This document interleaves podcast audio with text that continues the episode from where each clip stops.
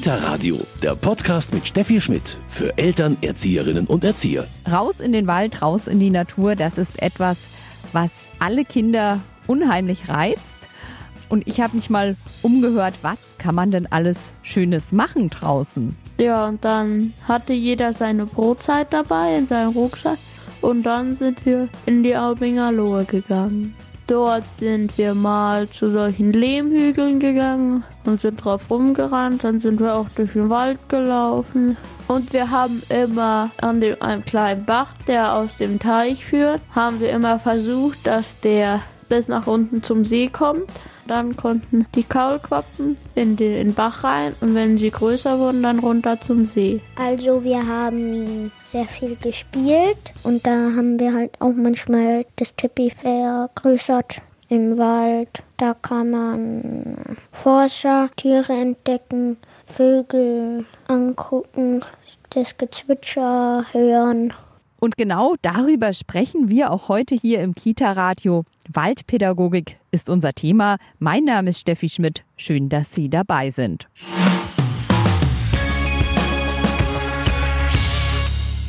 Waldpädagogik, das ist heute unser Thema im Kita-Radio.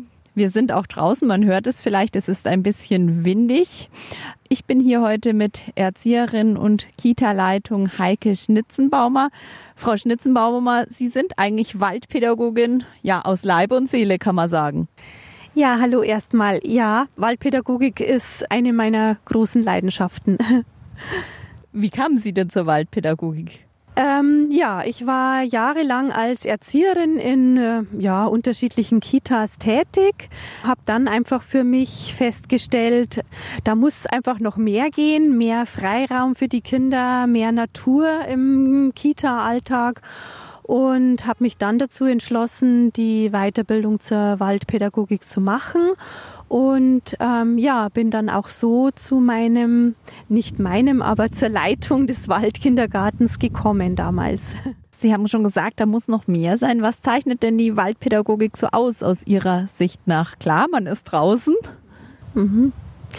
Waldpädagogik, denke ich, ähm, erfüllt ganz viele Grundbedürfnisse der Kinder. Schon mal allein die Bewegung, schon mal das Spiel mit den Naturmaterialien, das sind ja so die Schwerpunkte in der Waldpädagogik. Dieses freie Spiel in der Natur, ja, hat da einfach oberste Priorität.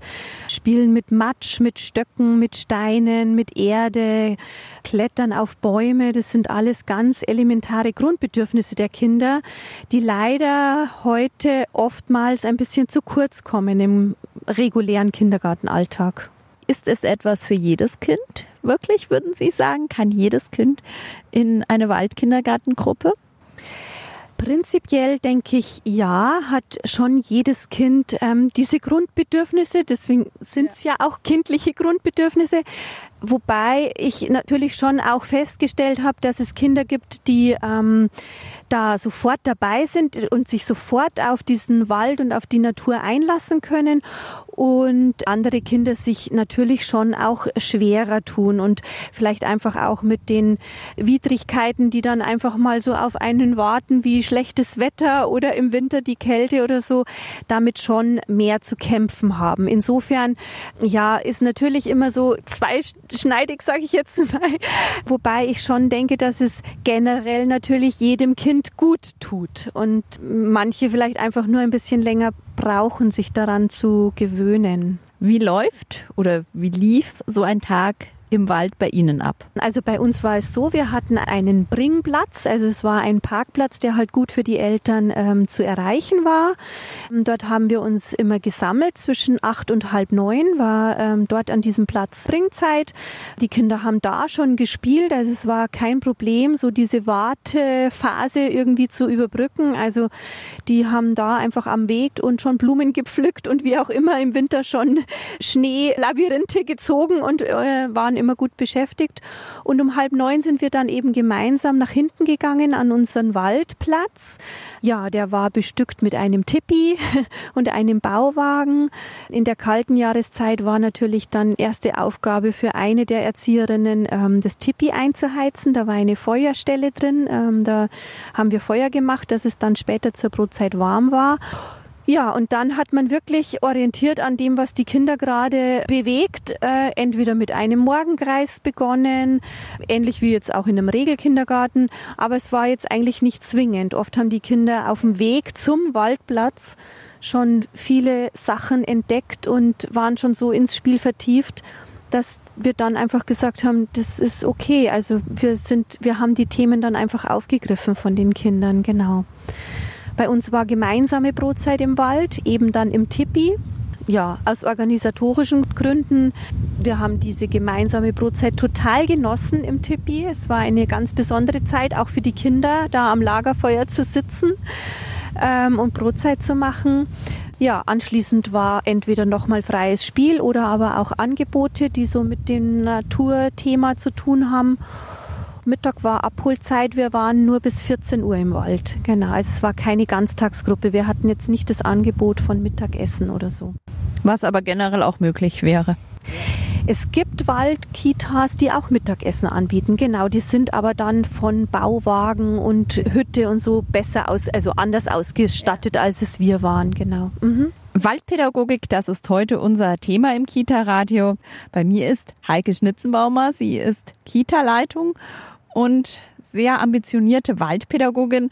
Frau Schnitzenbaumer, Sie wollen dieses Thema auch unbedingt an Kolleginnen weitergeben. Das ist jetzt auch gerade so ein Thema, was wahrscheinlich auch gerade jetzt in dieser Zeit einfach unheimlich lockt und auch, ja, natürlich auch ideal ist für diese Zeit. Man hat es ja die letzten Monate mitgekriegt. Die Waldkindergärten waren eigentlich mit die, die am ersten wieder aufmachen durften in der Corona-Krise. Ja, genau. Ich bin ja nebenberuflich auch als Referentin tätig. Ich möchte andere Erzieherinnen und Kinderpflegerinnen motivieren, in den Wald zu gehen, sei es äh, nur ein Waldprojekt oder Waldwochen oder vielleicht sogar eine Waldgruppe ins Leben zu rufen. Genau, bin da eben als Referentin tätig, zurzeit unter anderem beim Caritas Institut für Bildung und Entwicklung in München, gebe da Seminare zum Thema Waldpädagogik und ähm, ja, ist ein großes Thema momentan und ähm, meine Seminare sind gut besucht. Wie steigen Sie ein in dieses Thema Waldpädagogik, beziehungsweise was sind dann die Themen? Themen sind unter anderem natürlich die Grundlagen der Waldpädagogik. Was ähm, ist äh, wichtig einfach? Was muss man beachten? Wo liegen die Schwerpunkte? Äh, was soll man möglichst den Kindern eben ermöglichen und zulassen, während man Waldprojekte durchführt? Unter anderem dann auch so ein bisschen rechtliche Grundlagen, was muss ich abklären, welchen Wald darf ich besuchen. Das ist vielleicht eine ganz gute Frage. Was sind so die rechtlichen Fragen? Also Sie haben gesagt, welchen Wald darf ich besuchen? Wenn ich mich da fest mit meiner Gruppe in einem Wald niederlassen will, dann muss ich da bei der Gemeinde wahrscheinlich oder dem Forstamt nachfragen. Ja, genau. Also es kommt immer darauf an. Zum Beispiel die kommunalen Träger, also sprich die Gemeinden, haben ja oft eigene Waldgrundstücke. Da könnte man sich natürlich ähm, erstmal da erkundigen, ob vielleicht in der Nähe irgendwo so ein Grundstück ähm, vorhanden ist, was man nutzen könnte. Ansonsten habe ich die Erfahrung gemacht, dass eigentlich auch Landwirte oder ähm, Förster oder ähm, da recht offen sind. Man macht ja im Grunde genommen nichts kaputt oder so, aber trotzdem würde ich den Kontakt auf jeden Fall aufnehmen und ähm, Bescheid geben beziehungsweise anfragen, ob es erwünscht und erlaubt ist, dass man ein Grundstück mitnutzt. Was gibt's noch für rechtliche Schritte, beziehungsweise auch viele haben vielleicht ein bisschen Bedenken oder denken, was muss ich auch sicherheitsmäßig im Wald beachten? Im Grunde genommen sollte natürlich, wenn man wirklich fest ein Grundstück benutzt, mal abgeklärt sein, dass es so von den Bäumen her und sowas sicher ist. Das ist ganz gut, wenn man einfach mit einem Förster mal durch das Waldgrundstück durchgeht, der so ein bisschen schaut, wo vielleicht abgestorbene Äste irgendwie gefährlich werden könnten oder ein Baum, der vielleicht beim letzten Sturm ein bisschen schief steht oder so. Also, dass man da einfach mit einem gut geschulten Auge mal durch das jeweilige Grundstück geht geht. Ansonsten natürlich muss man ganz viel Information an die Eltern weitergeben, was einem wichtig ist an so einem Waldprojekt, was die Kinder auch davon äh, mitnehmen und äh, davon profitieren. Ja, dass auch so dieses Thema mit der richtigen Kleidung und so dann gut funktioniert. Thema Zecken ist immer noch so ein heikles Thema, wo manche Eltern auch Bedenken haben. Da einfach viel erklären und viel erzählen und die Unsicherheit vielleicht bei manchen Eltern so ein bisschen nehmen. Sie haben schon gesagt, prinzipiell ist das Interesse aber auch von Elternseite wahrscheinlich sehr groß an solchen Gruppen. Oder kann man sagen, das sind bestimmte Familien, die dann wirklich sich dafür interessieren? Ich glaube nicht, dass man es jetzt an irgendwas festmachen kann. Also ich denke, es ist wirklich auch bei Eltern mittlerweile ein großes Thema und Eltern, die sich das auch wünschen, dass ihre Kinder viel draußen spielen. Also man hört das schon auch in einem Regelkindergarten, ja, und jeden Tag rausgehen und so. Also ich denke, das Bedürfnis ist schon auch da. Sich jetzt direkt bewusst für einen Waldkindergarten zu entscheiden, glaube ich, ist aber dann doch auch nochmal ein anderer Schritt, weil ja doch einfach auch nochmal mehr dranhängt. Man braucht doch einfach auch nochmal ein bisschen mehr an Ausrüstung, muss vielleicht auch mal ein bisschen mehr Dreck aushalten können an Kleidung und Kind. Ich denke, das ist schon eine ganz bewusste Entscheidung der Eltern. Sie sagten gerade schon so schön Dreck aushalten können. Das gilt natürlich auch für das Team. Das sagen Sie wahrscheinlich auch Ihren Kolleginnen, die in Ihren Seminaren sind. Ja, ganz klar. Also wenn ich natürlich als pädagogische Fachkraft im Wald stehe und mir die Finger nicht schmutzig machen möchte, dann hat das Ganze natürlich keinen Sinn. Die Haltung eines Erziehers im Wald muss natürlich dementsprechend offen und lebensbejahend, sage ich jetzt mal, sein, dass ich einfach auch mit Lust und Freude an die Sache drangehe und einfach auch Spaß dran habe, egal welches Wetter. Und so die persönliche Einstellung muss schon stimmen, auf jeden Fall, ja. Was macht so viel Freude daran? Mir macht wahnsinnig Freude dran, einfach zu sehen, wie unglaublich einerseits entspannt und vertieft die Kinder spielen und andererseits auch, wie viel Freude und Spaß sie an der Bewegung haben. Also dieses Klettern und diese Freiheit, denke ich auch, die Kinder da so erleben dürfen und andererseits aber auch dieses Verschmelzen in der Natur. Also wenn ein Kind wirklich, äh, ja, gefühlt stundenlang sitzt und mit Tannenzapfen und Ästen und Steinchen und so vor sich hin hinspielt und so eins wird mit der Natur und so total versunken und intensiv spielt. Ich denke, das sind einfach Momente, die gibt's, glaube ich, wirklich nur in der Natur. Ja, ich finde es einfach wahnsinnig schön zu beobachten. Sehr schön. Frau Schnitzenbaumer, Sie haben schon erzählt, ja, diese Freiheit, die ein Kind erlebt, dieses freie Spiel.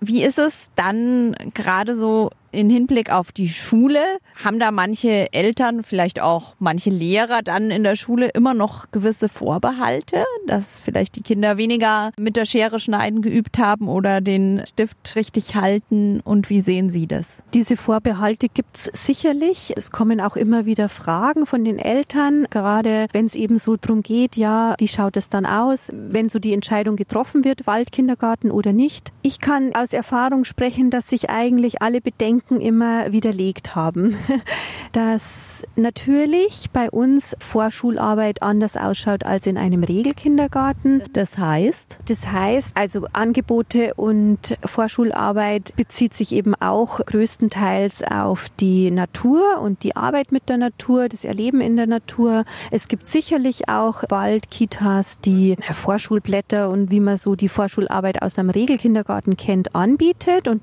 das ist in gewisser Weise natürlich natürlich auch okay aber größtenteils sind es Werkprojekte, kreative Angebote, wo natürlich diese Naturmaterialien sich auch immer wieder finden.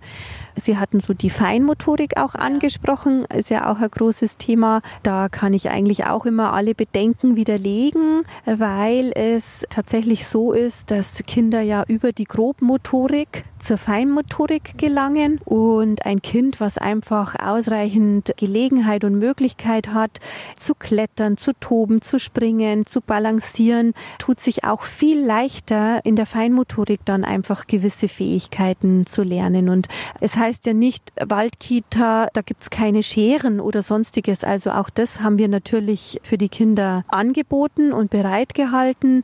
Und sie haben auch genauso bei uns die Möglichkeit gehabt, zu schneiden, zu malen, aber eben auch zu schnitzen Ja. und zu sägen und äh, zu feilen und einen Nagel ins Holz zu hauen und und und. Also alle anderen Fertigkeiten, die auch wiederum mit der Natur zu tun hat. Also sich da völlig ausprobieren, auch wenn es mal vielleicht auf den ersten Blick nicht ganz ungefährlich wirkt, aber dann natürlich mit der entsprechenden ja, Vorsicht. Ja, genau. Wir sind natürlich als Erzieher immer dabei. Eine Vorschularbeit war zum Beispiel bei uns auch der Schnitzführerschein. Die Kinder durften eben unter Aufsicht schnitzen, bis sie quasi so viel Sicherheit erlangt haben, dass sie auch, ohne dass eine Erzieherin ständig dabei war, ähm, sich ein Holzstück und ein Schnitzmesser nehmen durften. Ja, natürlich hat man immer einen Blick drauf, aber so ein bisschen Selbstständigkeit und ein bisschen Eigenverantwortung kann man da schon ganz gut abgeben. Jetzt haben wir gerade über die Vorschule gesprochen, der Schritt dann in die Schule.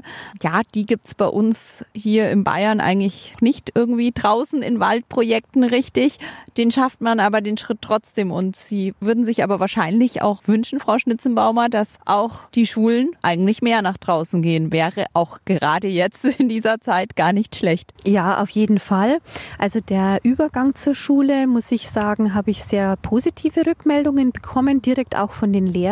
Die haben die Waldkinder als sehr ausgeglichen empfunden in der Klasse und haben da immer sehr positive Rückmeldungen gegeben. Und natürlich, ja, würde ich mir auch wünschen, dass Schulen draußen gehen. Und es gibt so viele Themen, gerade in den ersten Klassen, die einfach auch draußen stattfinden könnten. Und ich finde, auch da kommt das Thema Rausgehen und Natur oft einmal zu kurz, ja.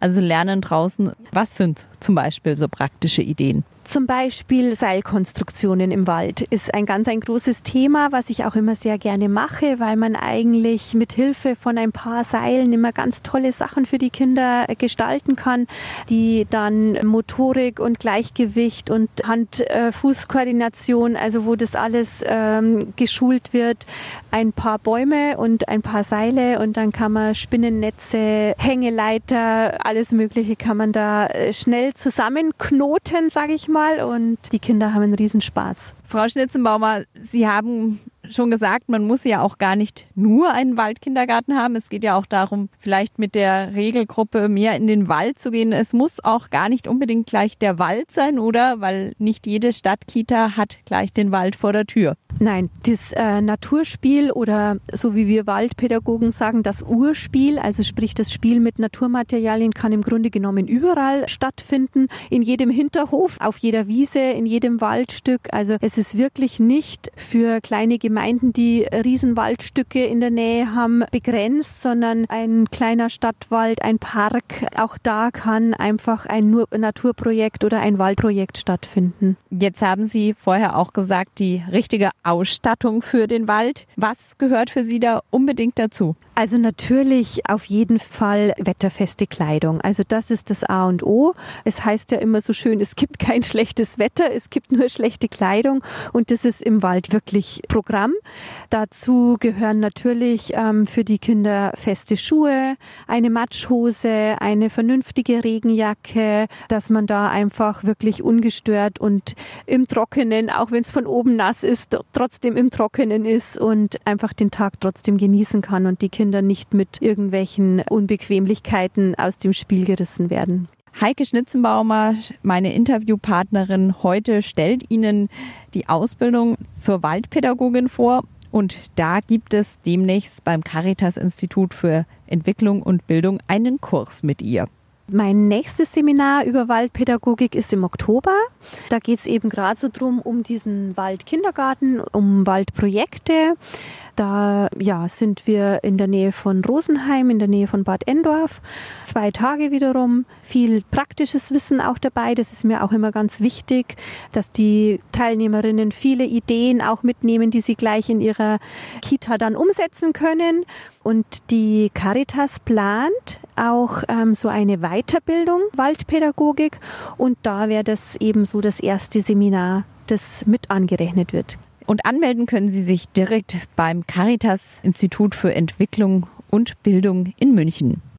Kinder lieben den Wald, lieben die Natur und alle, die einmal in einer Waldkindergartengruppe waren oder das im Kindergarten wochenweise erlebt haben, die schwärmen noch viel später davon. Ich erinnere mich schon gerne dran, als toll war. Weil es war halt cool, dass man dann jeden Tag dann kommen konnte und wusste, heute gehen wir in den Wald. Ich fand es gut, weil man auch mal raus konnte und der Waldtag, den fand ich halt schön, weil man nicht die ganze Zeit im Kinderhaus war und auch mal in den Wald und in die Aubinger Lohe gegangen ist und das fand ich immer ganz toll. Ich vermisse die Waldtage schon, jetzt wo ich in der Schule bin, weil ich mag halt den Wald. Und hier beim Kita Radio bekommen Sie jetzt noch den passenden Medientipp. Kita Radio Medientipp.